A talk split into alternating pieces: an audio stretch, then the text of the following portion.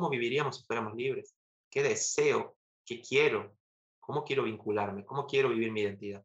Porque la cultura, esta cultura machista, llamémosle patriarcado, modernidad, capitalismo, ¿dónde vive?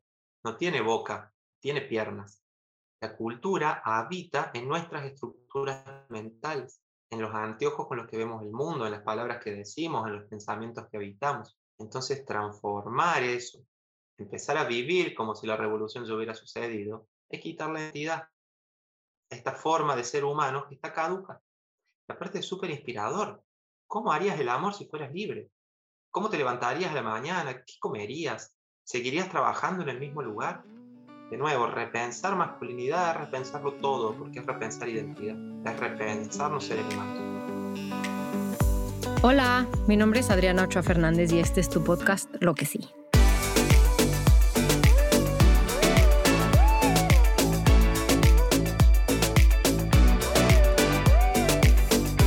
Lo que sí reúne anécdotas, historias, pensamientos con personas que están haciendo cosas para tener un mundo más justo, más equitativo y para que podamos reflexionar lo que queremos. Si buscas un mensaje de optimismo y motivación, crees que un mundo mejor es posible y si quieres que pongamos el reflector en lo que sí se está haciendo para lograr un cambio, te invito a quedarte a este tu podcast.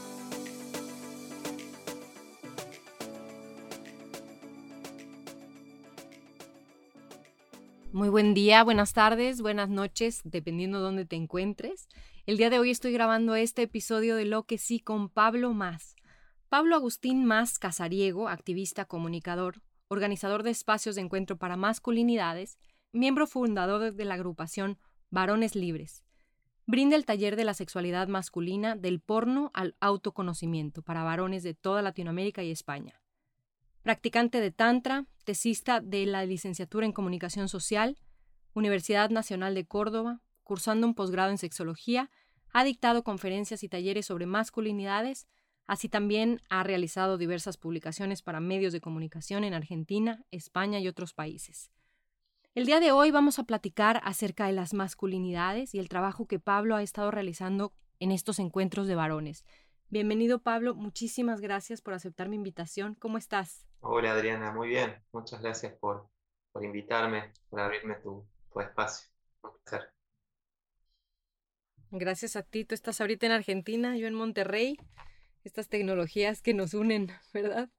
Yo conocí a Pablo en, en un grupo de Facebook que se llama Estudios de Género en Latinoamérica.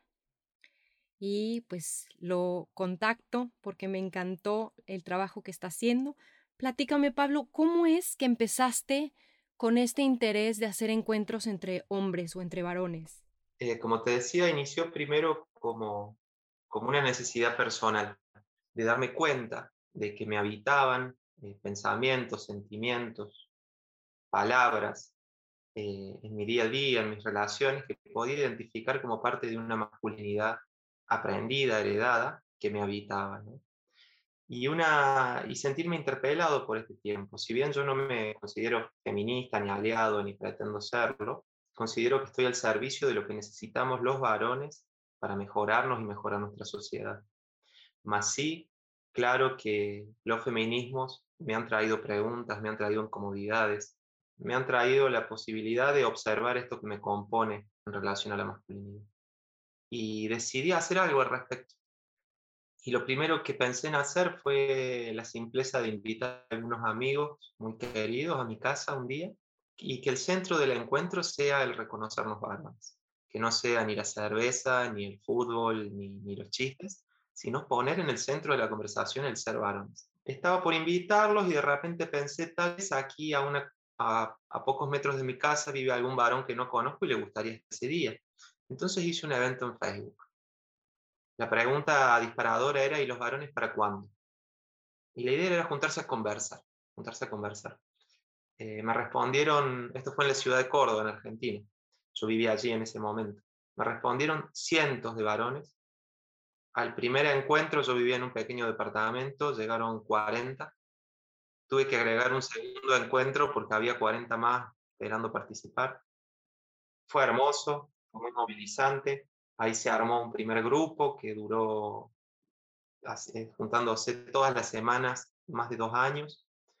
Paralelamente armamos esta, esta agrupación a la que llamamos varones libres, que queríamos multiplicar la experiencia, utilizar estos dispositivos a los que llamamos conversatorios, que básicamente eran rondas de palabra, de escucha, donde poníamos la autocrítica, hablábamos en primera persona, hablábamos de nuestras vivencias, de nuestros sentimientos, de nuestras historias, de nuestras violencias. Eh, la propuesta no era convertirnos, ponernos el traje de sociólogos y politólogos y explicar, ¿no? Eso nos encanta a los varones, nos encanta teorizar, explicar el capitalismo, el patriarcado, la sociedad, etc. Lo que nos cuesta es hablar de nosotros, de qué manera la cultura nos habita, de qué manera el machismo nos habita. Y desde un principio entendí el poder de inspirar a otros varones. Es decir, no trabajar desde la culpa y el punitivismo, sino desde la responsabilidad. Y entender y compartir que repensar la propia masculinidad es la enorme oportunidad de llenar de sentidos nuestras vidas. la masculinidad que aprendemos es una carcasa vacía. Y el hombre vacío de sentidos para vivir es peligroso, es voraz, es violento. Entonces, yo no, no podría decir cuál es la última causa de, la violencia machista. Creo que hay muchas causas. Pero me permito, como persona que trabaja con masculinidades, ver qué hay detrás. Y no se trata de justificar nada, sino de en total libertad ver qué es lo que estamos necesitando para superarlo.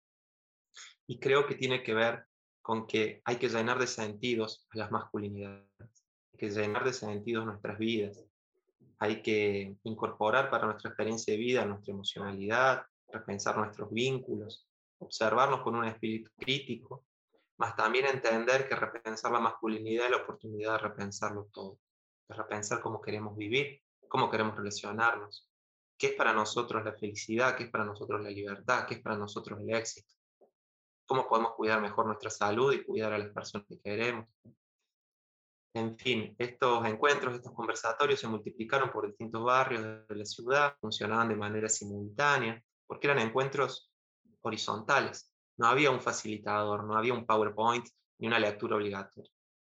Eran encuentros sostenidos por el mismo círculo de varones que participaba. Entonces era tan simple el dispositivo y a la vez tan poderoso porque hay que traicionar el silencio heredado parte de la masculinidad que aprendimos es una masculinidad individualista, donde creemos que podemos solos con la vida, que tenemos que poder solos con la vida, y es una masculinidad que habla mucho de lo que piensa, pero poco de lo que siente. Y realmente encontrarte con otros varones, apoyarte, escucharte, respetarte, ayudarte con preguntas en esta búsqueda autocrítica, son poderosas herramientas para transformar la masculinidad. Entonces, bueno, esta experiencia se, multiplicó por la ciudad, después en algunas otras ciudades pequeñas, fuera, de la ciudad también. Eh, luego vino la pandemia, que nos arrojó la virtualidad, lo que posibilitó también que se sumen personas de otros países. Eh, paralelamente, sentía que si bien la palabra sincera, la palabra abierta, la palabra eh, empática entre varones, ya es súper transformadora porque hoy que tengo la experiencia de compartir con varones de toda Latinoamérica, hay algo en común en, ellos. Y es que el varón que hoy está pensando su masculinidad, en general, se siente solo. Es la oveja negra de sus grupos de pertenencia. Siempre es el que tiene que estar ahí señalando el chiste machista o sintiendo que, que es distinto a sus amistades. Entonces es súper importante rodearse de quienes lo están intentando pensar tu masculinidad se trata de convertirte en el policía de cada reunión de amigos y tener que estar señalando y juzgando a los demás. También podés rodearte de otros varones en procesos similares al tuyo, de los cuales puedas nutrirte, en quienes puedas apoyarte, de quienes puedas aprender y forjar otra manera de amistad, otra manera de fraternidad. Eh, entonces es súper poderoso encontrarse en la palabra. Más también paralelamente me di cuenta de que necesitábamos incluir la experiencia corporal en la transformación de la masculinidad. Estuve preguntándome cuál era la mejor vía para hacerlo. Y fue, fue por esta reflexión, por esta búsqueda que llego hoy a trabajar fuertemente la sexualidad masculina. Entendiendo que en la manera en que habitamos nuestra sexualidad tenemos de nuevo la tremenda oportunidad de enriquecer nuestras vidas, porque hemos aprendido una sexualidad en donde el porno podría decirse que es esa gran escuela, ¿no? que nos ha enseñado esta sexualidad falocéntrica, coitocéntrica, donde objetivamos a la otra persona, donde nosotros también nos convertimos en objetos, donde eh, las peores violencias, las peores violencias machistas, las peores violencias creo que tienen que ver con la violencia sexual, porque es un ámbito de tal sensibilidad para todo ser humano que las violencias que vivimos allí nos marcan, nos marcan.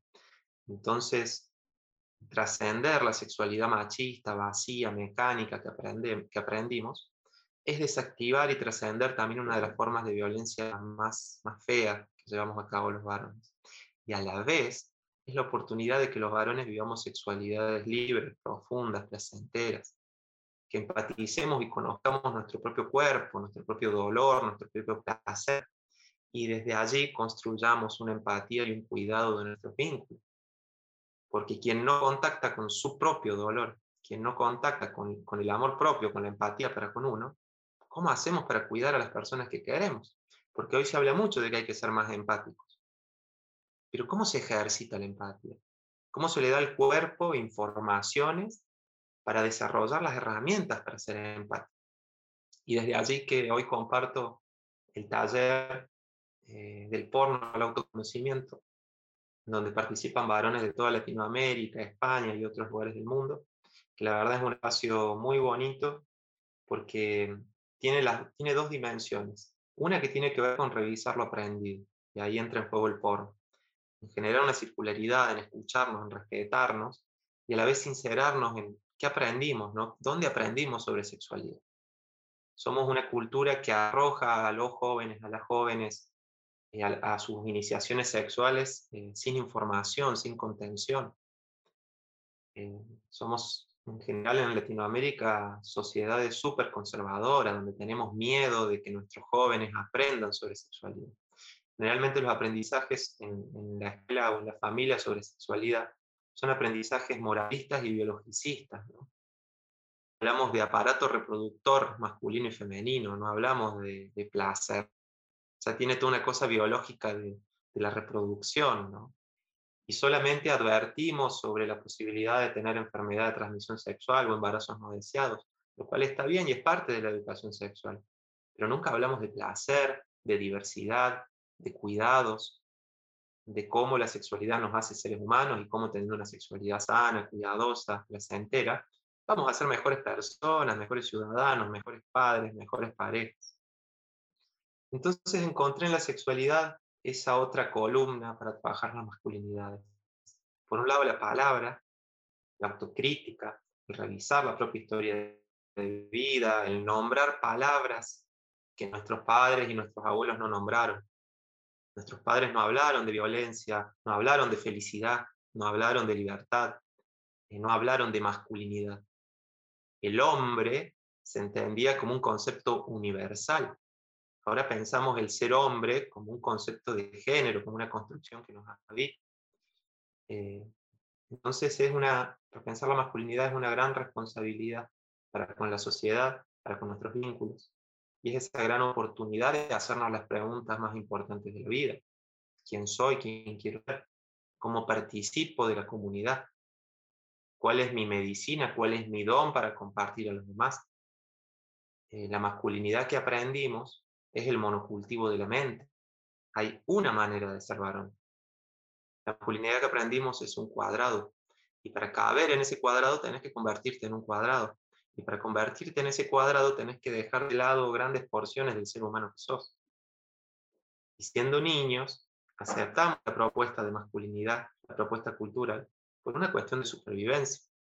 Queremos que nuestro papá nos ame, queremos que nuestros amigos de la escuela nos quieran, entonces aprendemos cómo hacer chistes, aprendemos cómo vestirnos, aprendemos qué nos tiene que gustar, aprendemos cómo tratar a quienes son distintos de nosotros. Entonces, de alguna manera, los niños no son responsables, no, son víctimas en todo caso de, ciertas eh, herencias culturales que no están buenas. Pero como adultos no podemos hablar de victimismo, tenemos que hablar de responsabilidad. Ahora podemos hacernos estas preguntas, ahora podemos transformar nuestra identidad en nuestras vidas. La masculinidad que aprendimos es un monocultivo. Y a mí me gusta mucho citar esta metáfora de que la masculinidad que aprendimos es un campo de soja, de soja transgénica y fumigada. Y somos los mismos varones, los agricultores de este campo. Somos los mismos varones los que nos aseguramos de que en este campo de soja no crezcan flores, no crezcan otros árboles, otras plantas. Y hay muchos varones queriendo ser otras plantas. Y la vida se sostiene en la diversidad. La vida se sostiene en la diversidad del monte nativo. En el bosque nativo hay plantas y árboles diversos, y en su diversidad encontramos medicina para cada dolencia, y en su diversidad encontramos nutrición para nuestros cuerpos.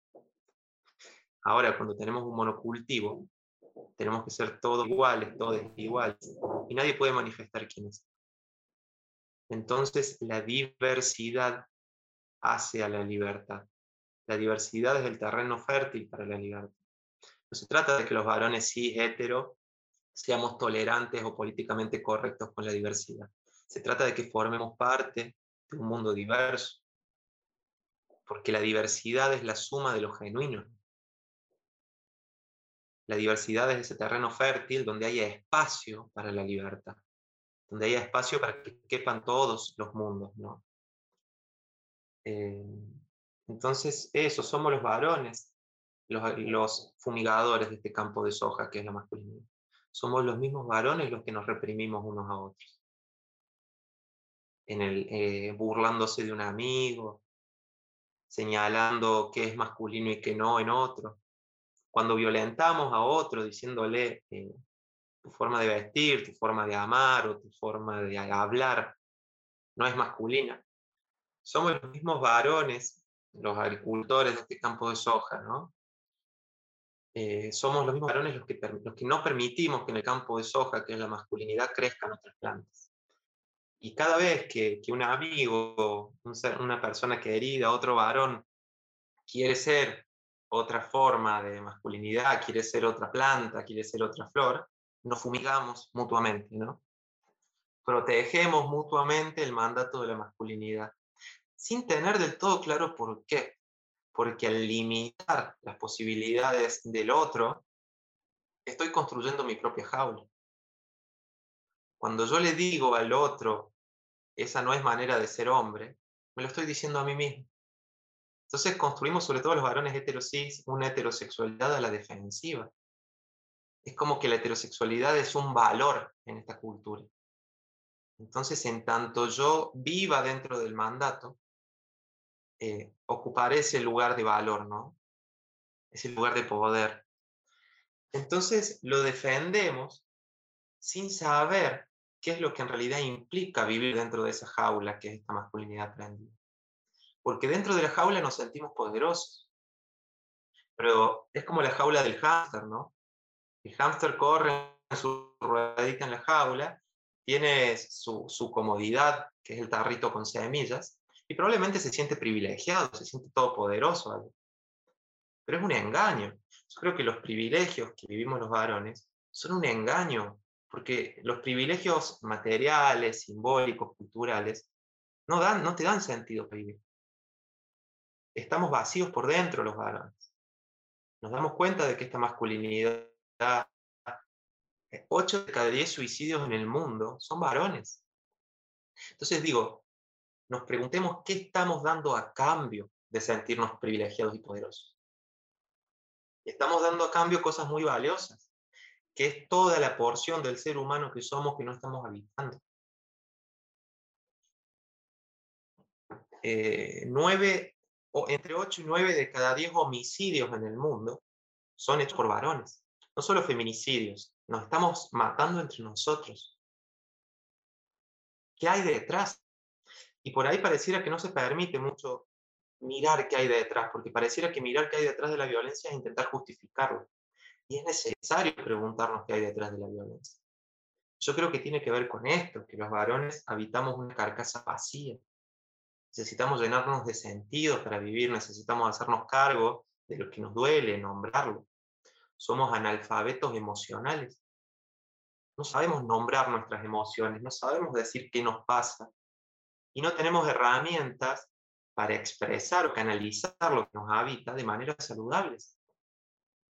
Sin ir más lejos, los varones son mucho más reticentes estadísticamente a ir a terapia, a ir a un médico, a una médica cuando te duele algo.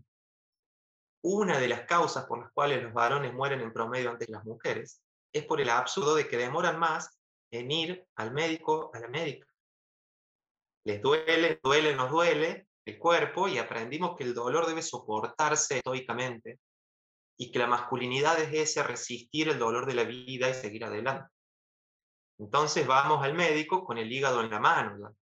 Hay, hay tanto para enriquecer cómo vivimos los varones mirando desde una perspectiva de género nuestra masculinidad, ¿no?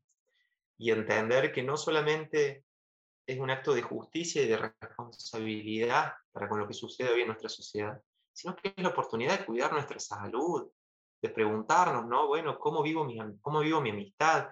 Eh, ¿Qué, ¿Qué, está pasando en mis reuniones con amigos? Y esto es un espejo muy fuerte en el que muchos varones que empiezan a repensar su masculinidad se ven. Nos damos cuenta de que tenemos muchos amigos pero pocos confidentes, de que nos juntamos a reírnos y a tomar cerveza, pero no sabemos nada de la vida de las demás personas y, no le contamos a nadie lo que nos pasa. Eh, entonces es eso, es repensar qué es la amistad para vos, qué es la libertad, cómo vivís tu sexualidad, cómo querés ser papá, cómo querés ser hijo. Hay tanto por sanar en la relación con nuestros viejos. Eh, en fin, es repensar masculinidad lo atraviesa todo. Y también es un proceso doloroso y es un proceso que da mucha... Vivís mucho en la, en ambigüedad, el no saber cómo. Porque si vos me preguntas a mí cómo terminar con la violencia machista de un día para el otro, no lo sé. Y creo que nadie lo sabe. Es un proceso cultural que tenemos que llevar a cabo.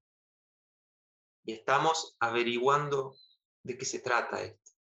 Tal vez haciendo cambio en nosotros, pero también allanándole el camino a los que vienen por delante.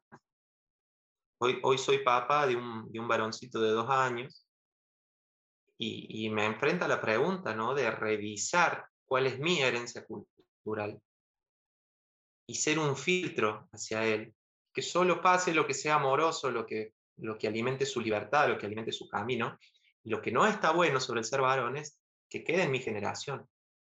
Entonces es un proceso cultural que va a llevar tiempo, porque a veces nos quedamos en casa culposos por los feminicidios, culposos por, por lo que hemos hecho en el pasado, culposos por lo que han hecho otros varones, y nos quedamos ahí solos, eh, culposos y, en nuestra casa, ¿no? mirando redes sociales, poniéndonos tristes con las noticias. ¿Y qué vas a hacer al respecto? A veces pensamos que es tan grande la montaña de estiércol y de dolor del mundo, que mejor quedarse en la casa, ¿no? Cuando me di cuenta de que yo no era un superhéroe que iba a terminar con, con las violencias y cambiar el mundo, empecé a hacer el trabajo más humilde de hormiga que nos toca, ¿no? Que, que es eh, esa gran diferencia entre, entre hacer algo o no hacerlo. Y entender que somos muchos, muchas y muchas queriendo una sociedad más bonita. Y hay que hacer un gran cambio cultural y que hay que hacer un gran trabajo en nuestro planeta y en nuestra sociedad y que por suerte hay muchas personas eh, trabajando desde distintos ámbitos. Y la masculinidad, bueno, es un pequeño, un pequeño sur que estamos trabajando en la Tierra. No alcanza con trabajar masculinidades para transformar nuestra sociedad, pero sin trabajar masculinidades no se puede. Eh, entonces, me parece que, que, es uno de los grandes temas de, de nuestra generación. Y de nuevo, yo, yo intento inspirar a otros varones a que este proceso está bueno. Y, desde allí también que, que a mí me ha sido muy liberador entender que yo no soy feminista y que yo no quiero ser feminista. Yo no explico el feminismo, yo no critico el feminismo. Yo me pregunto como varón qué estamos necesitando los varones. Y, y creo que, que hago hincapié en todo lo que tenemos por ganar. Porque ganamos eh, conociendo lo que ya somos, porque la masculinidad siempre se conformó y valió por poseer y dominar allá afuera, por dominar pueblos, por dominar riquezas, poder, personas. Y creo que hoy el cambio para hacer masculinidades pacíficas, lindas de ser vividas, es conocer lo que ya somos, conocer nuestro cuerpo, nuestras emociones, transformar nuestros vínculos. Entonces, ¿existen privilegios, injusticias en torno a los géneros en nuestra sociedad y los varones somos depositarios de muchos de ellos? Yo creo que sí. Poner a la renuncia de privilegios como centro de la transformación masculina me parece pésima estrategia. Porque no funciona, porque los varones se enojan, porque los varones se escapan. Porque la renuncia es una de las, de las cosas más elevadas que puede hacer un ser humano. Es muy duro renunciar. ¿Quién está listo para renunciar? Capaz que el monje tibetano que se va a la punta de la montaña. Pero en nuestra cultura, nadie quiere renunciar a nada. Sabemos que el, planeta está muy mal, pero nadie renuncia a usar plástico. Sabemos que tenemos que comer menos carne, pero mucha gente no está dispuesta. Sabemos que tenemos que renunciar a, destratar y maltratar a otras personas, pero pocas personas lo hacen. Entonces, si la renuncia no es el mejor camino o el único, ¿cuál podemos proponer? Y bueno, yo trabajo con el placer. Yo trabajo con llenar de sentidos la vida. Y creo que es mucho mejor invitar a, un, otro varón a decir, trabajemos sobre nuestras masculinidades porque está bueno para nosotros. Y a la vez vas a ser más justo con tus vínculos y a la vez vas a estar siendo parte de un cambio cultural. Por eso llegué a trabajar la sexualidad, porque yo invito a los varones a aprender técnicas para, para sentir múltiples orgasmos sin eyacular, a conocer sus cuerpos, a desandar el aprendizaje del porno. Y, y estamos haciendo dos cosas al mismo tiempo. Estamos desandando el camino machista, objetivante y violento, pero desde el placer, desde el conocimiento de lo que somos, desde generar empatía con nosotros y desde allí generar empatía hacia afuera. Porque si repensar la masculinidad es solamente invitar un proceso de culpa, de látigos, a un proceso moralista, a un proceso estoico, ¿no? donde vamos a, subir toda la vida la montaña de la culpa hasta llegar a la cima de la deconstrucción. Es muy difícil invitar a otros varones a eso. Se sienten atacados o sienten que repensar la masculinidad es, un trabajo eh, que no está bueno, ¿no? Que, que simplemente se trata de, de abandonar todo lo que conozco y vivir en esa incertidumbre.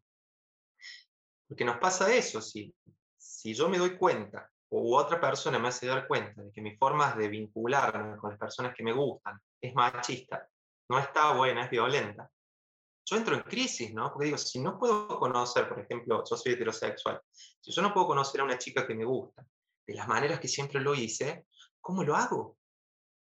Porque repensar la masculinidad es una crisis de identidad. Porque repensar privilegios, repensar masculinidad es repensar vínculos. Porque la relación de injusticia, de privilegios, es eso, es una relación, es una forma de vincularnos. ¿Cómo nos vinculamos con otros varones? ¿Cómo nos vinculamos con mujeres? ¿Cómo nos vinculamos con diversidad? ¿Cómo nos vinculamos con el planeta Tierra? ¿Cómo nos vinculamos con nuestros hijos, con nosotros mismos? Repensar masculinidad es repensarnos vincularmente en todo sentido. Y eso da vértigo.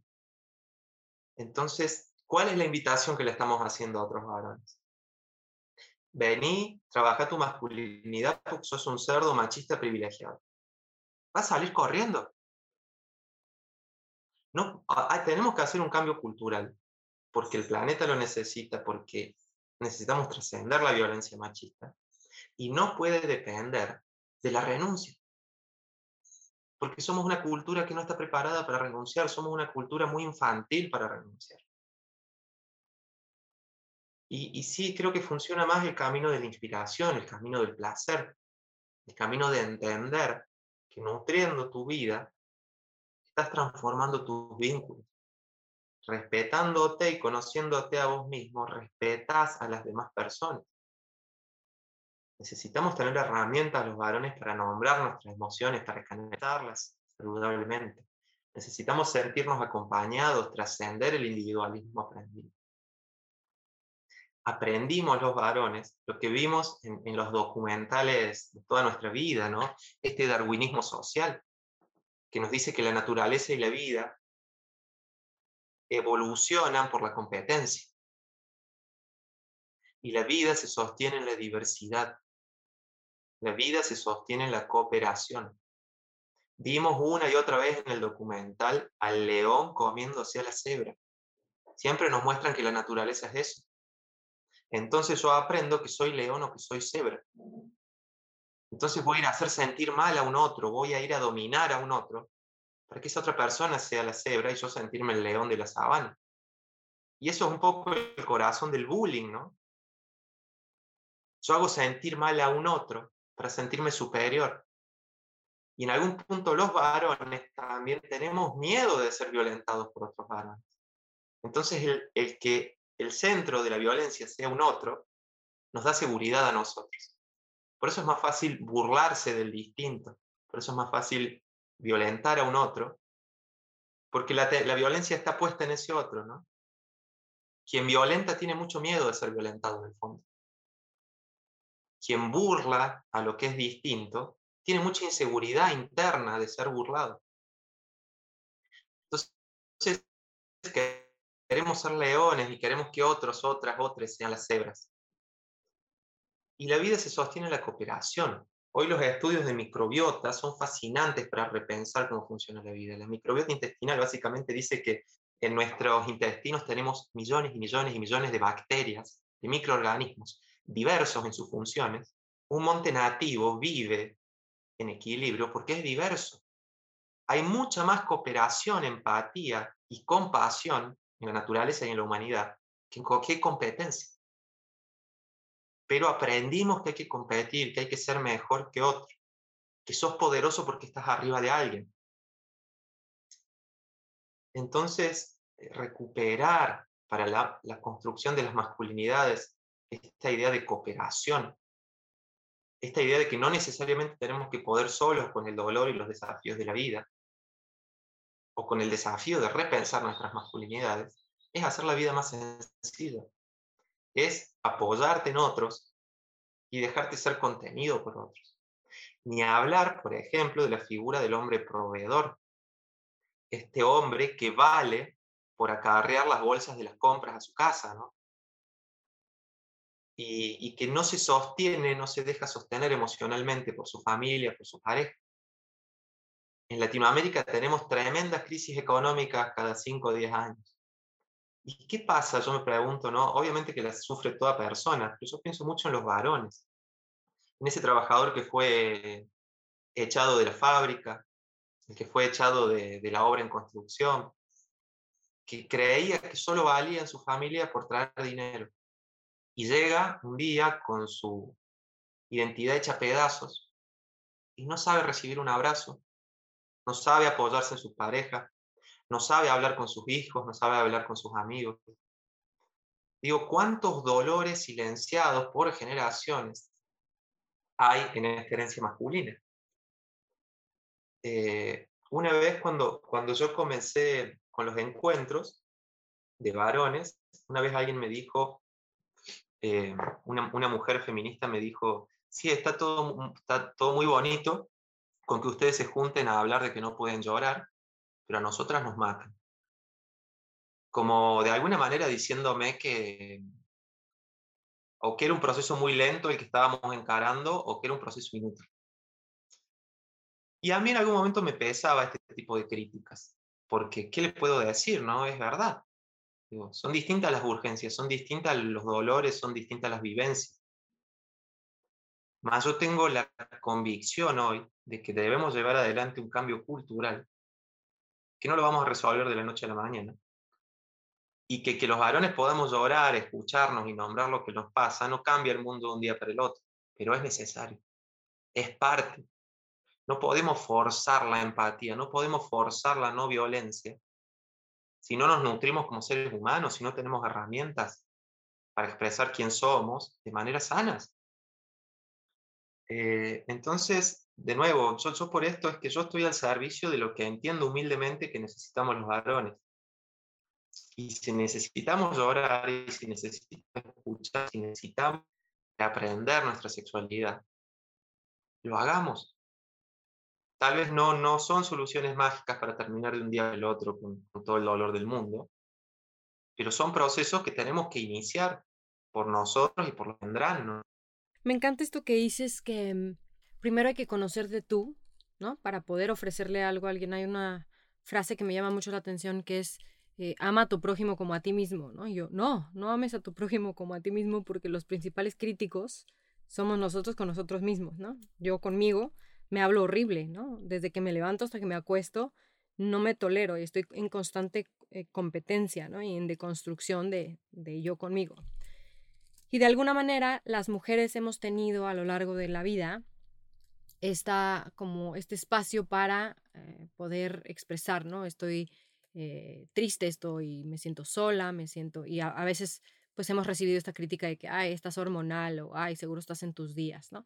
Pero de alguna manera es algo como socialmente aceptado.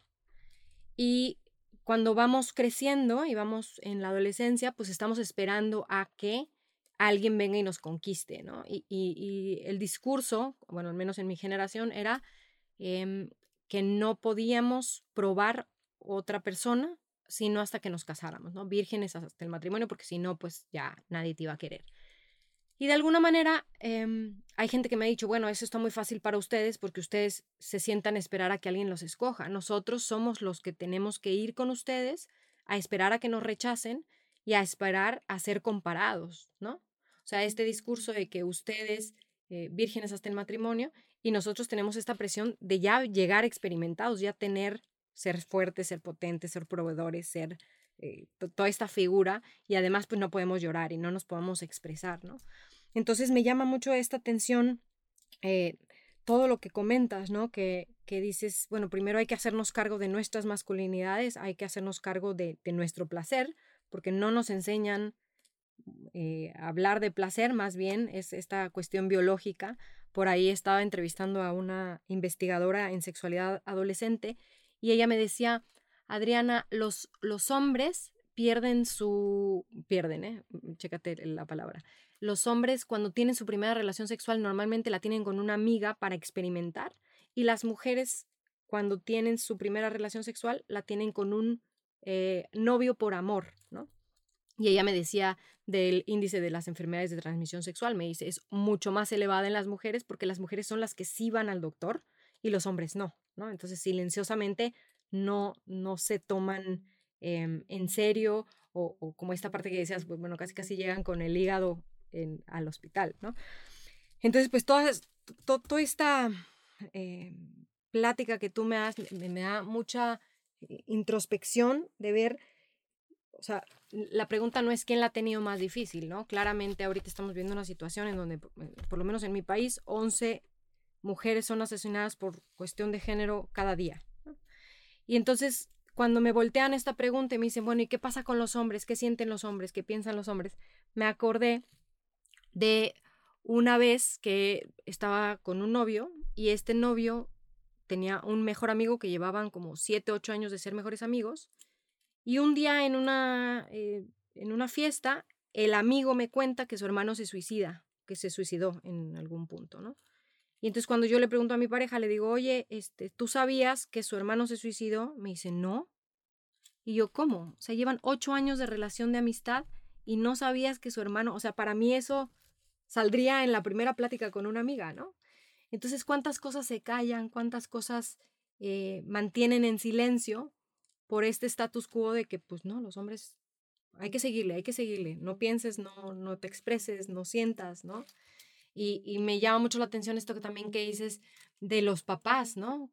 Esta mirada de, bueno, yo pienso que todas las personas queremos ser vistas, queremos pertenecer, queremos ser escuchadas. ¿Y cuántos hombres en realidad se sienten escuchados y vistos y amados por su papá? ¿Qué me dirías tú, Pablo, de cómo hablar de estos temas con las generaciones que están hacia arriba? Creo que, eh, por ejemplo, en mis talleres participan muchos varones en sus 50, 60 y, y realmente veo que hay muchas ganas, mucho, mucho agradecimiento de encontrarse con otros varones y también como, como el comentario y la sensación de que la tienen más difícil. Que mirando alguna generación para atrás, eh, la masculinidad está más arraigada y a la vez está, es mucho más complicado abrir espacios de diálogo sincero con, con padres, ¿no? yo tengo 32 años y, y en los conversatorios la media de edad que participaban eran entre los 20, 22 y 40 años. Había más y menos, ¿no? Pero es como un promedio. Creo que quienes son más jóvenes ya traen otras improntas y hay preguntas y, cosas que les llegan más jóvenes y hay otras que ni siquiera hay formas de la masculinidad tradicional que ni siquiera llegan a, a asimilarlas para sí. Pero mientras nos vamos en franjas etarias mayores, nos encontramos con eso, con varones más solos todavía, con varones aún más cerrados y con, y con varones que, les cuesta más movilizar otros músculos emocionales, nombrar otras palabras. Por ahí nos pasa, ¿no? Que sentimos que hay cierto momento de la vida que es como de la transformación, como esa impronta que que traen los jóvenes para transformar el mundo, su vida, renegar de las herencias culturales y demás. Y por ahí pareciera que tal vez es un poco la historia que se cuenta uno a sí mismo, que a cierta edad de la vida ya, ya está, ¿no? ya no, no vas a hacer cambios, eh, ya aprendí así. Y creo que hay como ese cerrarse un poco en cierta etapa de la vida, ¿no? Eh, más también he encontrado súper enriquecedores las veces que he hablado con, con, adultos mayores sobre estos temas. Hay como mucha, como mucha autocrítica, como, como unas ganas así de tal vez ya no trabajar tanto en sí, sino un deseo de que, de que quienes vienen por delante les toquen formas más, más livianas de ser. Porque por ahí somos duros y poco empáticos con los varones que nos precedieron nos enojamos con nuestros padres, con nuestros abuelos, porque eran todavía más machistas, todavía más estructurados en sus maneras. Creo que hay que aprender también a mirar con un poquito de empatía, porque si miramos para atrás hay dictaduras, guerras civiles, exilios, violencias a los niños y los educaba a los golpes. ¿no? Eh, entonces, de nuevo, no se trata nunca de justificar lo que está mal, pero sí ser un poco más empáticos y ver qué nos tocó vivir. Y que, y que hemos recibido herencias de géneros muy duras, con muchas limitaciones, con muchos mandatos. Em, entonces creo que es pensar a los adultos mayores, pensar la tercera edad, la ancianidad y la masculinidad, es un gran tema, es un gran tema que aún no está siendo abordado y de hecho preguntarnos culturalmente qué lugar le damos a la ancianidad en nuestra cultura, en nuestra sociedad. Y hemos construido esta idea del hombre productivo, y si el hombre vale por ser productivo, cuando se jubila, se siente inútil. Y encima, el anciano que se jubila y solo trabajó toda su vida y solo fue hombre proveedor, no ha tejido vínculos emocionales con su familia a lo largo de su vida muchas veces. Y en esta repartición de roles, ¿no? donde, el, donde el hombre estaba más marcado, ¿no? que el hombre se hacía hombre fuera de la casa, que la mujer se quedaba en la casa, si bien la mujer no tenía la posibilidad de desarrollarse profesionalmente y de tener libertad en ciertas decisiones, sí desarrollaba vínculos mucho más cercanos con sus hijos, con sus familias. Siempre fueron las mujeres las que saben cuándo cumple año tal, la que se acuerda o sabe de que tal está en un problema, entonces lo llama por teléfono. Digo, vincularnos en la vida cotidiana de nuestra familia emocionalmente, no solamente es un acto de justicia para repartir tareas domésticas y hacernos cargo de lo que nos toca, sino que vincularse en eso es generar lazos humanos con nuestros vínculos. Al mismo tiempo que yo me estoy ocupando de cuando mi, mi hijo tiene que ir al pediatra o cuando mi hijo tiene que hacer la tarea para la escuela, me estoy enterando de cómo está, de cómo está con sus amiguitos, me cuenta de, cuando no me vinculo en esa vida cotidiana, no me hago cargo de lo que me toca, del hogar, tampoco conozco a la gente que vive en esa casa. Y eso es algo que le ha pasado mucho a muchos varones que hoy están en su ancianidad, que hoy están jubilados. Te cuento brevemente una, anécdota que, que, una vez me contó, me contó mi mamá que me parece muy, muy esclarecedora de esto que estoy narrando. Ella me decía que tenían unos vecinos, cuando ella era chica, que era un matrimonio, que el hombre trabajaba en el almacén vendía cosas y la mujer estaba en la casa. Y funcionaban como un reloj suizo. Ella se despertaba, le preparaba el desayuno, le preparaba el uniforme de trabajo, él se despertaba, desayunaba, se iba a trabajar, volvía a almorzar, ella el, almuerzo lo tenía listo, almorzaba, dormía su siesta, iba a trabajar, al final cerraba la persiana, llegaba con la cena lista en su casa y se acostaba a dormir. Y funcionaron siempre así. Cuando, cuando ella muere, muchos años después, de anciana, mi, mi, abuelo, el padre de mi mamá, le cuenta que va a verlo a su casa para ver cómo estaba este hombre que se había quedado solo de repente. Y lo encuentra en el medio del patio de la casa llorando, con los mocos colgando. Y lo mira a mi abuelo y le dice, Manuel, no sé dónde están los pañuelos en mi propia casa. Y eso me parece tremendo, ¿no? Simbólicamente, porque los varones, eh, esta masculinidad tan tradicional que se construyó afuera, no conoce a quienes viven en su casa.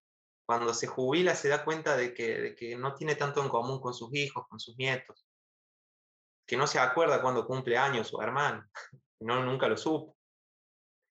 Pero también esto, ¿no? Llorar, sentirse mal y no saber dónde hay un pañuelo en tu casa, porque nunca, nunca te comprometiste, nunca fuiste parte. Y esto de, no se trata de ayudar en el hogar, se trata de ser autosuficientes. Porque bueno, este varón de, la historia que te cuento, eh, claro, o sea, siempre ocupaste ese rol de hombre proveedor y ni siquiera sabes dónde están los pañuelos en tu casa para llorar y limpiarte los mocos cuando estás llorando la muerte de tu esposa. Y yo creo que nos toca darnos de frente con esas situaciones, ¿no? Eh, o por lo menos les tan duramente a estos varones. Y, y, esta crisis, que también es algo que me narró mi mamá una vez, que me fue muy, muy claro, de estos varones jubilados que se sienten solos, ¿no? Porque no han desarrollado lazos afectivos con su familia. y eso lleva mucha soledad, mucha frustración mucha soledad silenciada. Y que se suma además, que es un gran tema, pensar nuestra salud en relación a la masculinidad, lo poco, lo, poco que cuidamos nuestra salud. Porque ese anciano no solamente llega sin haber desarrollado vínculos y herramientas emocionales, sino que muchas veces llegamos con el cuerpo en muy mal estado, con las arterias tapadas, con los pulmones sucios, con los vientres hinchados, las caras rojas, por una vida de... Los varones bebemos mucho más alcohol, fumamos mucho más. Los alimentos tradicionalmente masculinos, las comidas masculinas, son comidas pesadas, picantes, fritas, fuertes. Una ensalada tiene poco que ver con la masculinidad tradicional. Porque es como que necesitamos bofetadas de intensidad en los sabores, ¿no? La sutileza de las especias, la sutileza de una verdura cruda. Son como sabores que requieren cierta sensibilidad y cierta presencia para ser sentidos.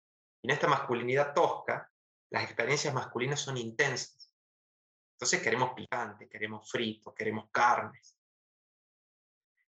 Y nunca registramos el propio cuerpo. Nunca pensamos a la salud desde el bienestar. Para un varón, la salud básicamente es no morirse. Después te puede doler, podés tener disfunciones eréctiles que silenciás, que no te haces cargo, podés andar con tu cuerpo a media máquina toda la vida, vivir tu cuerpo como una molestia, pero seguir adelante, ¿no? La masculinidad es esa resistencia para con el dolor de la vida. Y que los varones empecemos a pensar la masculinidad desde la autogestión del bienestar. Porque la salud es condición previa para la libertad. Si no, ¿para qué queremos estar saludables? ¿Para qué queremos un cuerpo saludable? Para hacer lo que vinimos a hacer esta vida. Tener un cuerpo saludable no es no morirse, es hacer el amor con salud, es poder jugar un partido de fútbol con tus amigos y sentirte bien, subir una escalera, llegar a tu ancianidad con energía, con bienestar. Entonces, bueno, verás cómo mezclo todo, porque pensar masculinidad tiene que ver con todo esto. Entonces, yo no es que niegue la existencia de los privilegios y la necesidad de llevar coherencia y justicia, sino que está todo esto que tiene que ver con nutrir la vida, es mucho más inspirador y transformador.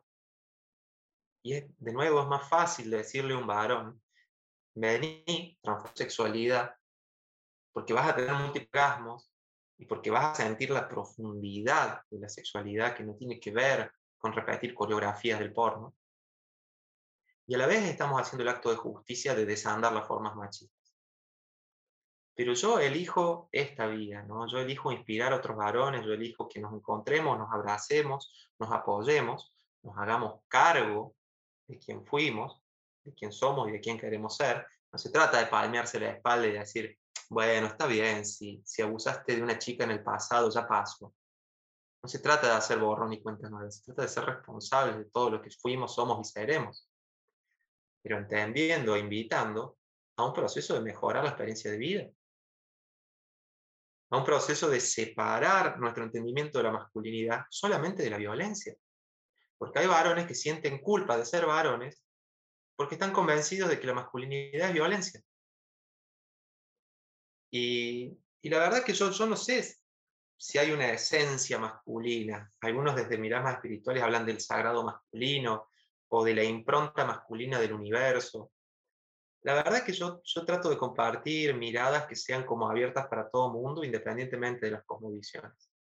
A mis talleres llegan varones, eh, no sé, que militan en un partido político o que están inspirados por los feminismos o que son científicos y llegan otros que son profes de yoga, chamanes, y se encuentran, y, la forma en que se dé el diálogo incluye a todos. Entonces, no se trata por ahí de pensar si hay una esencia masculina que es valiosa en sí. Se trata, me parece, de preguntarte cómo querés vivir y cómo le querés dar sentidos sanos, profundos, a esta identidad que elegís habitar, ¿no? Porque si la masculinidad es todo malo, es solo violencia, competencia, individualismo, dejemos de ser varones, digo, inventemos otro género, nos sumemos a otro género existente. Pero si vamos a seguir reconociéndonos varones, hagamos de la masculinidad algo bonito. Eh, y por ahí siento también de que por ahí se centra el transformar la masculinidad en decir los varones tenemos que ser sensibles. Sí, tenemos que contactar con la sensibilidad del ser humano que somos, pero también invito a que contactemos con la fuerza del ser humano que somos porque estamos como, como con miedo a ser fuertes, como pensando que un hombre varón que es fuerte, que está empoderado, es violento. Y eso nos lleva a que muchos varones hoy, que, que queremos repensar la masculinidad, estemos como pollitos mojados en casa, llenos de culpa, llenos de miedo a ser varones violentos, y no pongamos nuestra vitalidad, nuestras palabras y nuestro tiempo y nuestras acciones a transformar la sociedad. Entonces los varones somos fuertes ¿Tenemos fuerza para transformar la sociedad y nuestras vidas? Sí, los varones somos súper fuertes, como todo ser humano. Porque no se trata de convertirse en un ser humano fuerte, se trata de darte cuenta de que ya sos fuerte, de que la fuerza es parte de todo ser humano. Entonces, la pregunta sería, ¿cómo transformar esta fuerza de la masculinidad para la construcción y no la destrucción? Eso es como la gran dicotomía. No simplemente decir somos sensibles y tenemos que renunciar a, a, nuestras palabras y a nuestra voz y a nuestro aporte a la sociedad, porque tenemos que invisibilizarnos y hacernos chiquitos para no hacer mal, porque somos monstruos. Yo creo que hay que empoderar a los varones desde el amor, hay que empoderarlos desde la construcción social, hay que empoderarlos desde entender que, que podés mejorar tu vida, mejorar la vida de tus vínculos. y vivimos los seres humanos, estamos en esa contradicción entre lo que construye y lo que destruye. Si yo cierro mi puño, puedo dar un golpe. Ahora, con mi mano abierta, puedo tender la mano o hacer una caricia. Los seres humanos estamos inscriptos en esa contradicción. Y la masculinidad también. La masculinidad, masculinidad no es buena o mala en sí. Podemos hacerla una herramienta constructiva, una herramienta transformadora o podemos hacerlo una herramienta destructiva y violenta. Y, estamos en la posibilidad de elegir y de transformar y de direccionar nuestras vidas en esos sentidos. Em, entonces eso, mi, mi, invitación es a inspirar, es a hacernos cargo, es a activar, a salir de la culpa inmovilizante, de esta culpa que nos hace sentir bien porque sentimos culpa. Entonces, si yo siento culpa del dolor del mundo, tan malo no debe ser. Es cómoda la culpa y es tramposa. Y Y te comparto una, una metáfora más que me parece muy bonita también para pensar masculinidades. Eh, si yo te pregunto de qué color son las manzanas, ¿qué me respondes?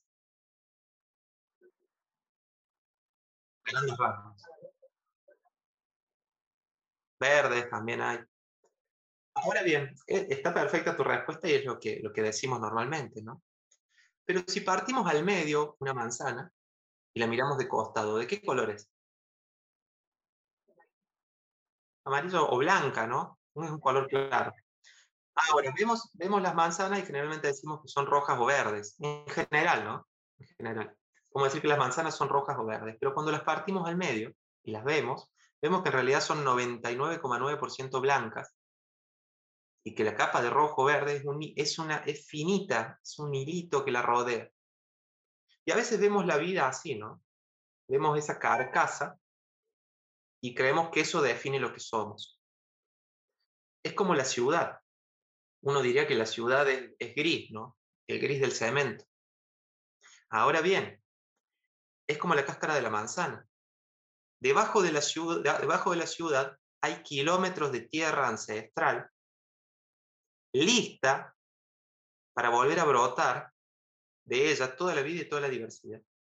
Pero creemos que la ciudad es gris y creemos que la vida es gris, porque vemos la cáscara gris, ¿no? Y hay flores que crecen ahí, donde se quiebra el, cemento. Y la masculinidad también creemos que es así. Creemos que la masculinidad es gris y es violenta y es egoísta. Pero los seres, las personas que somos varones, somos seres profundos, somos seres diversos, somos seres con deseos, con anhelos, con dones. Detrás de esa carcasa gris de la masculinidad están los mil colores del ser humano. Entonces yo creo profundamente en los varones. Yo he visto transformaciones tremendas en varones. Yo creo que tenemos muchísimo para aportar a la vida, a la sociedad. Y que necesitamos que alguien nos diga que sí, que sí se puede. Porque estamos llenos de nos, es como que transformar la masculinidad es no, no se puede transformar desde el no. Es solamente hacer la lista de las conductas machistas que no se deben hacer. Que hay que hacer la lista y no hay que reproducir esas, esas conductas, sí. Ahora, que se pueda transformar la identidad desde el no, somos una cultura que todo el tiempo nos estamos diciendo que no. Y que tenemos que ir por los carriles de la normalidad. Necesitamos que alguien venga y nos diga que sí, que nos inspire, que nos aliente, que nos diga que la vida puede ser bonita de ser vivida, que puedes mejorar tus vínculos y tu, y tu sociedad. Entonces, de nuevo, la ciudad parece que es eterna, ¿no? Uno vive rodeado del gris del cemento y uno cree que esos edificios siempre existieron y que esa construcción cultural siempre existió. Y así es como aceptamos los sentidos comunes de la vida y así creemos que las cosas no van a cambiar. Pero hasta el edificio más moderno está ya lentamente convirtiéndose en polvo. Y debajo de la fina capa de gris hay cientos de kilómetros de tierra viva y ancestral. Así somos las personas. Y necesitamos contactar con eso valioso que somos. Y entender que no vinimos a esta, a esta vida solo a hacer daño. Que tenemos tremendos dones y, experiencias maravillosas para vivir. Eh, entonces, bueno, esa es mi apuesta para compartir con varones. Creo que tenemos que inspirarnos, que tenemos que encontrarnos, que tenemos que habitar procesos, que tenemos que hacernos cargo, que tenemos que amigarnos con el dolor que habitamos, con el dolor que causamos hacernos cargo también, y que el proceso de transformación de la masculinidad es buena para cada persona que habita esta sociedad. Porque nosotros dejaremos de violentarnos, dejaremos de violentar empezaremos a vivir nuestra identidad masculina desde la celebración.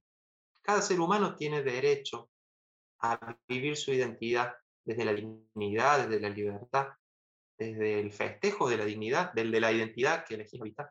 Y los varones también podemos vivir nuestra masculinidad desde, desde la aceptación y, y el sentirnos bien con lo que expresamos y habitamos. Eso es posible. Entonces ese mensaje hay que dárselo a los varones también pues pareciera que nos toca solo vivir la masculinidad desde la culpa y desde la eterna transformación, de la, la eterna renuncia, ¿no? Y en algún punto todos queremos ser felices, o tener experiencias placenteras en nuestra vida. Entonces, ¿cuál es la propuesta de repensar masculinidad? Que tu vida va a ser simplemente sacarte las espinas del patriarcado y hacerte cargo de, de lo fea persona que sos. Digo, paralelamente hay que proponer algo que inspire. falta una dimensión propositiva al pensar masculinidad. De entender de que esto se trata de crear. La libertad es un acto creativo. Una vez le pregunté a mi abuela que por qué no soltaba a los pájaros que tenían jaulados en el patio. Ella me dijo que, que ese pájaro ya había olvidado cómo ser pájaro. Entonces, si lo soltaba, se iba a morir. Y repensar la masculinidad un poco te enfrenta a ese miedo. Si yo salgo de mi jaulita de privilegios y comodidad, ¿qué hago afuera, no? ¿Cómo hago para ser un hombre si la forma que aprendí para ser un hombre ya no sirve? Y ese es el miedo y ese es el salto, pero del otro lado de la jaula está la libertad. Y no se trata de generar una nueva manera de ser varones, una nueva masculinidad. Se trata de que la libertad es un ejercicio creativo. La libertad es un ejercicio, no solamente es liberarse de la jaula. ¿Cómo ejerces tu libertad en el día uno de tu libertad? ¿Cómo harías el amor si fueras libre? Si no pudiéramos ya culpar al patriarcado, al capitalismo, al presidente, si no pudiera culpar a nadie ni reclamarle nada a nadie, ¿cómo viviría? ¿Cómo haría el amor? ¿Cómo viviría mi identidad? ¿De qué cosas hablaría con las personas que quiero? Hay que vivir como si la revolución ya hubiera sucedido. A mí más que masculinidades antipatriarcales me gusta hablar de masculinidades post-patriarcales. Hay que empezar a vivir como si la porque nunca te va a decir la sucedió, ahora podáis ser libres. Empezar a darle entidad a este sistema, a esta cultura. Entonces, invitar a los varones a, preguntarnos cómo viviríamos si fuéramos libres, qué deseo, qué quiero, cómo quiero vincularme, cómo quiero vivir mi identidad. Porque la cultura, esta cultura machista, llamémosle patriarcado, modernidad, capitalismo, ¿dónde vive? No tiene boca, tiene piernas. La cultura habita en nuestras estructuras mentales en los anteojos con los que vemos el mundo, en las palabras que decimos, en los pensamientos que habitamos. Entonces, transformar eso, empezar a vivir como si la revolución ya hubiera sucedido, es quitar la identidad a esta forma de ser humano está caduca. La aparte es súper inspirador. ¿Cómo harías el amor si fueras libre? ¿Cómo te levantarías a la mañana? ¿Qué comerías? ¿Te animarías a compartir eso, esos poemas, esas canciones que siempre pensaste que no eran suficientemente buenas? ¿Le dirías a tu viejo, a tu vieja que los amás? ¿Seguirías trabajando en el mismo lugar? Eh, de nuevo, repensar masculinidad es repensarlo todo, porque es repensar identidad, es repensarnos seres humanos. Creo que por un lado es una decisión personalísima adherir a un ismo, ¿no? Yo, por ejemplo, tengo un estilo de vida casi basado en plantas, pero no me considero vegano. No me gusta muchas cosas, no me siento vegano. Siento que, que necesitamos mucha creatividad hoy para pensar las maneras en que podemos transformar nuestras masculinidades. Y yo quiero ser sumamente libre en lo que propongo, en lo que construyo. Creo que hay una, una propuesta desde los feminismos que tiene que ver con cierta agenda, con ciertas urgencias, que no las hago propias, porque creo que, que, no, es, no, no me resuena con lo que yo quiero proponer. Y además siento que dentro de los feminismos hay maneras de entender los feminismos con los que me siento más cercanos y otras con las que no. Y que tampoco pretendo como varón heterosexual cis criticar, ni opinar, ni proponer desde allí. Siento que a los varones nos toca encontrar nuestras maneras. Y siento que repensar la masculinidad nos arroja a sentirnos, a sentir dolor, a sentir miedo, inseguridad, a no saber bien por dónde. Y es un camino fácil y conocido ser abrazados por un movimiento que ya existe. y las formas tradicionales de hacer política no alcanzan para transformar la masculinidad, porque no alcanza con subir presupuestos y promulgar ciertas leyes, porque hay un componente allí que es ineludiblemente individual. Es individual y es colectivo.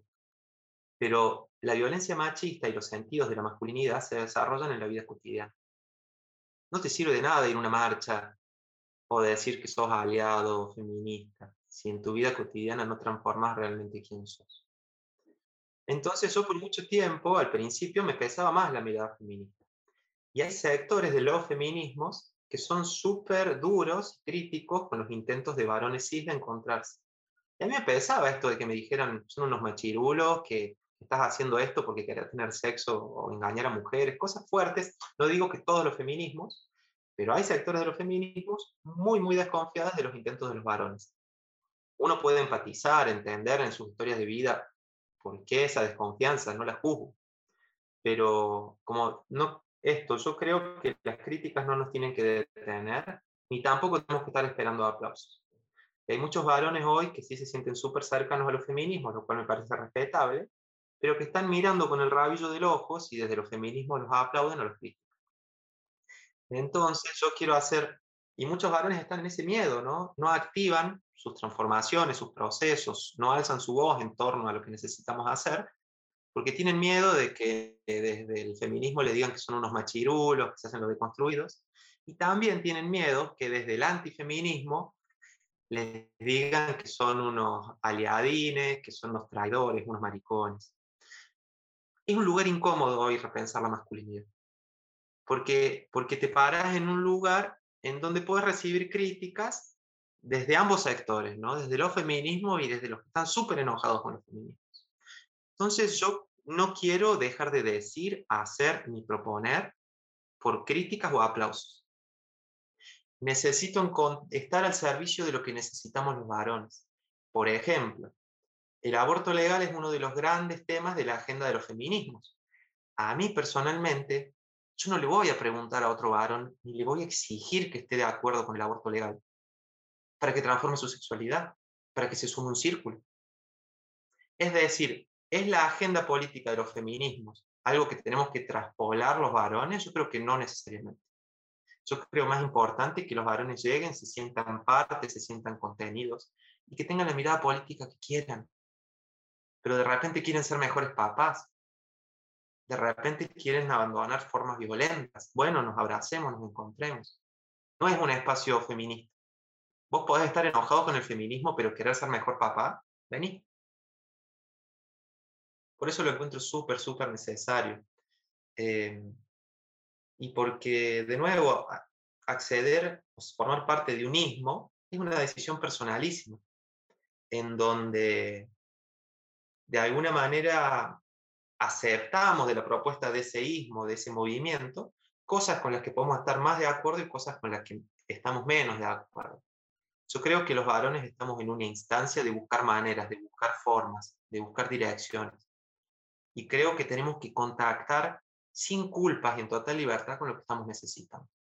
Además, desde los feminismos, como te decía hace un ratito, en esta mirada de que la sociedad se sostiene en estas injusticias en torno a los géneros, el varón cis, hetero, ocupa ese lugar de privilegio. Entonces su principal tarea sería la renuncia de privilegios.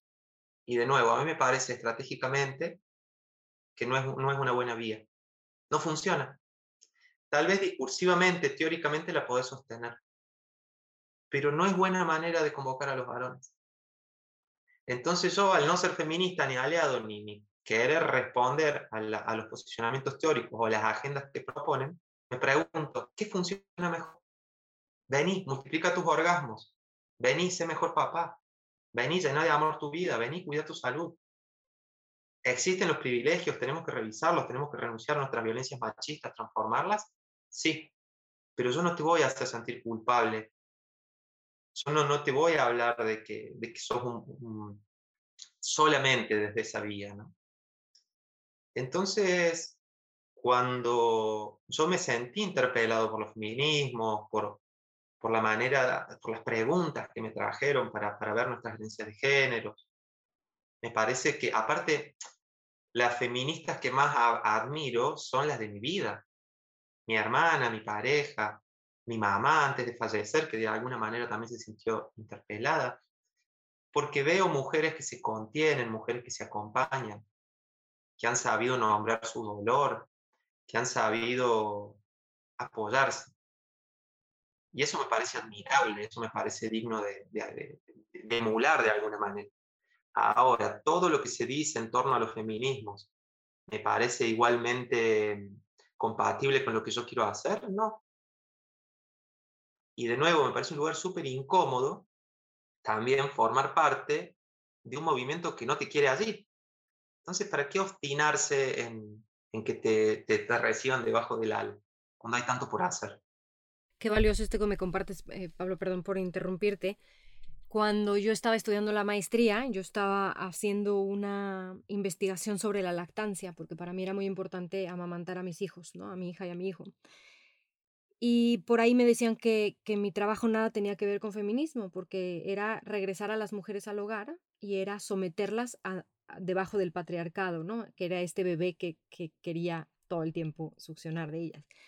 Entonces yo decía, bueno, ¿y, qué no someterte al patriarcado es cuando le das a, a un niño o una niña que tienes que depender de una fórmula infantil, pues también es lo mismo, ¿no? Entonces yo sentía como que no podía expresar lo que decía porque no es suficientemente feminista, ¿no? No es, no entras dentro del cajón. Entonces, platicando con un amigo en el trabajo, me decía, es que yo, em, pues mi novia trabaja, mi novia va y hace, mi novia opina, mi novia eh, habla en público, mi novia eh, vota, mi novia todo, todo, todo. No me gusta el nombre feminismo, o sea, me, choca porque solamente eh, ven a una parte de la población, ¿no? Y entonces, pues para mí la definición más bonita que veo de, feminismo es, pues, por un lado, buscar una igualdad ante la ley entre hombres y mujeres y por otro lado e, evidenciar estas desigualdades de poder para poder transformarlas, ¿no? Y, me parece muy interesante todo lo que tú me comentas porque a mí sí me parece que tú en tu día a día y en tu andar evidencias estas desigualdades de poder para poder transformarlas sin ponerle una etiqueta, porque no te gusta que te pongan una etiqueta, ¿no? Ni vegano, ni este feminista, ni ningunismo, porque tú lo que quieres es transformar a ti y transformar a tu entorno sin ponerte ninguna etiqueta y sin querer decir, oye, ¿te agrado o no te agrado? ¿Es así lo que estoy interpretando? De alguna manera sí. También eh, tiene ver con tender puentes. Porque mm, es cierto que lo, es innegable, más allá de que uno esté de acuerdo ¿no? con, la propuesta de unismo, es innegable que, los movimientos sociopolíticos como el feminismo mueven muchas pasiones y hay gente que está súper inspirada y hay gente que está súper enojada. Yo creo que el cambio cultural lo tenemos que hacer todos. Entonces, muy incluyo yo a todos los varones que no se sienten feministas. Si yo soy un varón aliado o feminista, que de alguna manera hablo, digo y dejo de decir desde esa posición. ¿Cómo tiendo puentes, no? Hacia esos varones que están enojados con el feminismo, pero de repente sí quieren transformar la, sexualidad que aprendieron del porno. Eso es mejorar el mundo también. A mí, de nuevo, no, no me interesa si el otro varón con el que converso está de acuerdo o no con la legalización del aborto. No me interesa en lo más mínimo, no es mi militancia. Tal vez mi, mi aporte hoy genera espacio para que ese varón pueda abrirse, pueda hacerse preguntas, puede incomodarse, pero a la vez puede inspirarse. Entonces me siento mucho más libre para hacerlo cuando, cuando pude renunciar a la mirada feminista. Yo no quiero ser condescendiente ni política correcto con el feminismo. Yo quiero ser correcto en mi manera de comunicar con todas las personas. Y quiero interpelar y tender puentes hacia otros varones. Yo, bueno, yo hace un tiempo escribo algunos posteos en redes y demás que tienen linda repercusión y, ya no nombro la palabra feminismo, trato de no nombrarla, ni nombrar la palabra patriarcado. Porque hay palabras que sí son muy poderosas en sí, eh, pero que quien está cerrado a ellas, de leer, se enoja con vos. Eh, yo prefiero hablar de cultura machista, de herencias culturales, Porque ya cuando nombra la palabra patriarcado, hay una mitad de los de nuestra sociedad que se enojan. Ah, el patriarcado ya no existe, que el feminismo no sé qué. Bueno, a ver cómo tendemos puentes, cómo hablamos y nombramos las cosas que podemos nombrar. Sin la grieta. Las grietas existen, yo no quiero invisibilizar los conflictos sociales.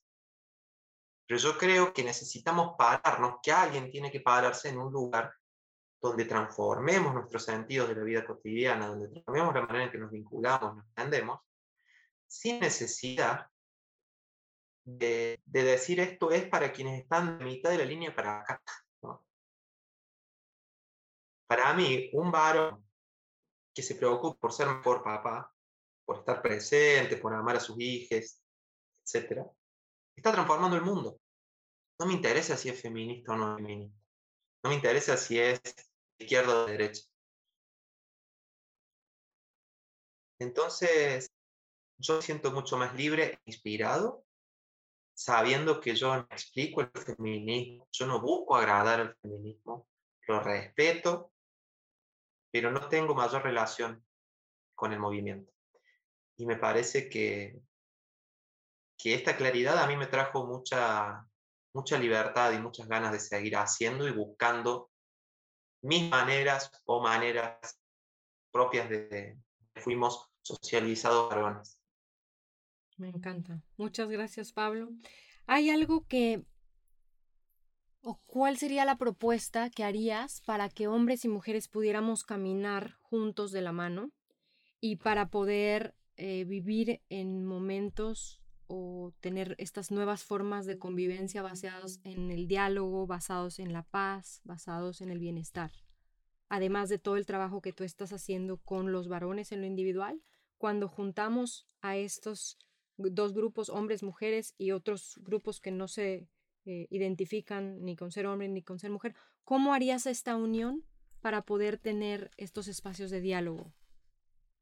Claramente en este tiempo se están haciendo trabajos por separado, que en un punto podríamos decir, eh, ¿qué tanto sentido tiene si todos somos personas, todos somos humanos? Lo cierto es que hemos sido socializados de maneras fuertemente distintas y en nuestra cultura ocupamos lugares diferentes.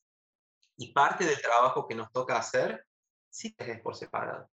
Por eso creo tan valioso los espacios de encuentro de varones, ¿no? Porque tenemos cosas en común necesidad de escucharnos y de, habitar un espacio respetuoso entre varones, que le da sentido hacer ciertos trabajos por separado. Ahora bien, la vida, nuestra sociedad, eh, es, ese, es esa diversidad ¿no? que nos compone. Entonces, claro que tenemos que encontrar maneras de construir y de vivir en comunidad, en toda la diversidad que nos habita, de maneras más empáticas. ¿Cómo lograrlo? Eh, entender, por un lado, que es un cambio cultural. Entender que, que es una construcción individual y colectiva. Entender que estamos en el intento de vincularnos de maneras más sanas.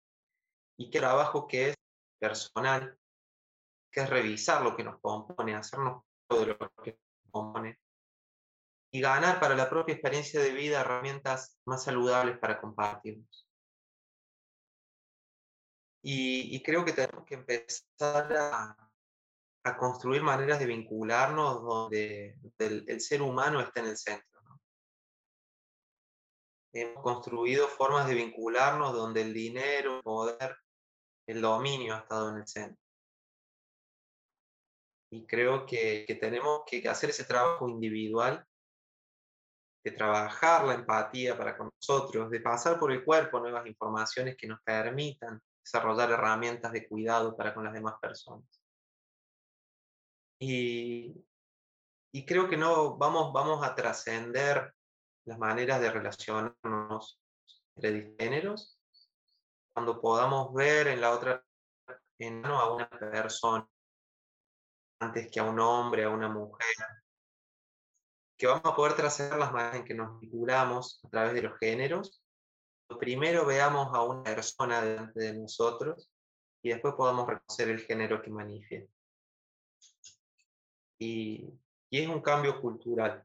Yo creo que es eso, es poner al ser humano en el centro. El, reconocer a la persona que tenemos enfrente y aprender a cuidar, aprender a cuidarnos. Los varones no sabemos cuidar y tenemos que aprender a cuidarnos para entender el valor del cuidado y así aprender a cuidar a las personas que nos rodean. Creo que, que la clave es esa para, para relacionarnos de otra manera valorar la diversidad y valorar el, al ser humano en sí. Celebrar la diversidad, porque la diversidad nos hace libres, porque sin diversidad nos ahogamos, sin diversidad vivimos vidas grises automáticas, sin diversidad somos cuadrados y círculos. Eh, entonces eso es, yo creo que hay que poner al ser humano en el centro de, la transformación social. Un ser humano en relación, en relación saludable con su entorno, claro que sí. Muchísimas gracias, Pablo. Ahí hemos estado hablando de eh, esta historia, de por qué te llevó a estos encuentros entre varones, la importancia de la sexualidad, la importancia del placer, la importancia, eh, veo tus talleres eh, que son del porno al autoconocimiento, veo que hablas de la diversidad, hablas también de reconocernos como personas independientemente del género o de esta, pues como, como dicen, no es un cuerpo y a ese cuerpo es como un perchero que le van poniendo eh, todas estas adjetivos y todas estas cosas, simplemente vernos como, como esta manzana en el centro, ¿no? Que a final de cuentas somos personas eh, estas relaciones basadas en el amor y no basadas en el miedo, porque nos están moviendo el miedo, ¿no? Lo que esta cultura hace es que nos, nos mueve el miedo. ¿Algo más que se nos esté olvidando que quisieras compartir con la audiencia, Pablo? No, no lo sé, solo invitar a algún varón que estuviera escuchando a, a animarse a encontrarse con otros varones, animarse a nombrar otras palabras, a hacerse preguntas, entendiendo que, es un proceso súper inspirador transformar la masculinidad.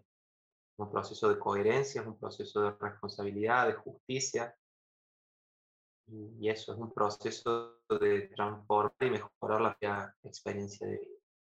Nos habitan herencias de género sublimitantes, injustas, y, creo que cada generación tiene sus actos libertarios, sus revoluciones.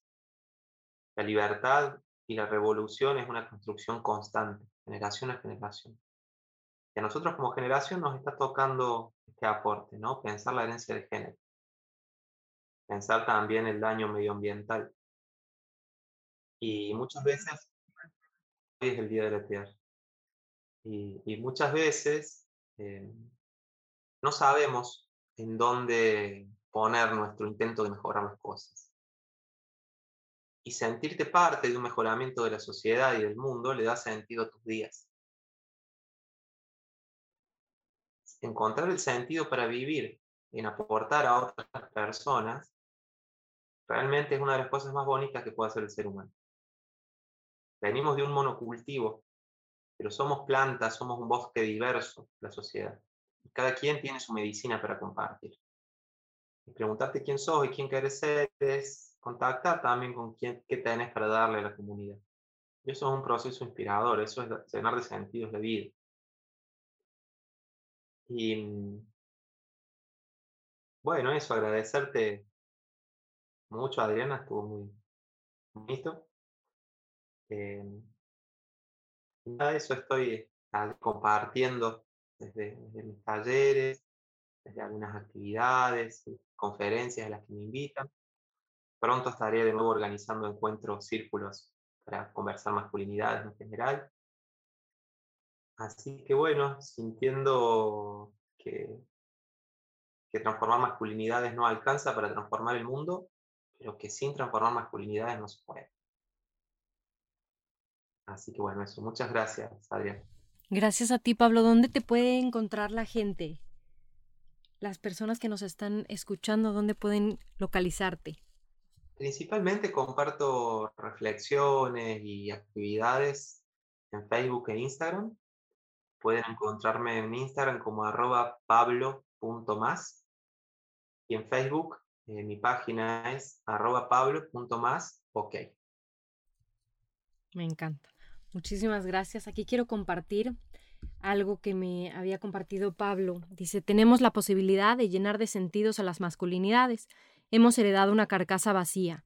No creo en caminos meramente teóricos, debemos ir al cuerpo y a las emociones. Transformar nuestra sexualidad puede transformarlo todo. Podemos transformarnos desde el placer, desde el conocimiento de nuestro cuerpo y nuestro deseo, y así desarrollar una genuina empatía y respeto hacia nuestros vínculos. Trascender la sexualidad mecánica y deshumana que propone el porno no solo es necesario para mantener relaciones más sanas, sino que nos abre las puertas a la inmensidad de la sexualidad. Muchísimas gracias Pablo por tu tiempo, por tu participación y por este mensaje tan inspirador. Si les gustó este episodio, les invito a que me compartan sus opiniones en Instagram. Acuérdense que es Adriana, número 8, letra A, F, D, E, Z. Y si quieres escuchar más de estos episodios, suscríbete por favor en Spotify, lo que sí. Mi nombre es Adriana Ochoa y acabas de escuchar lo que sí.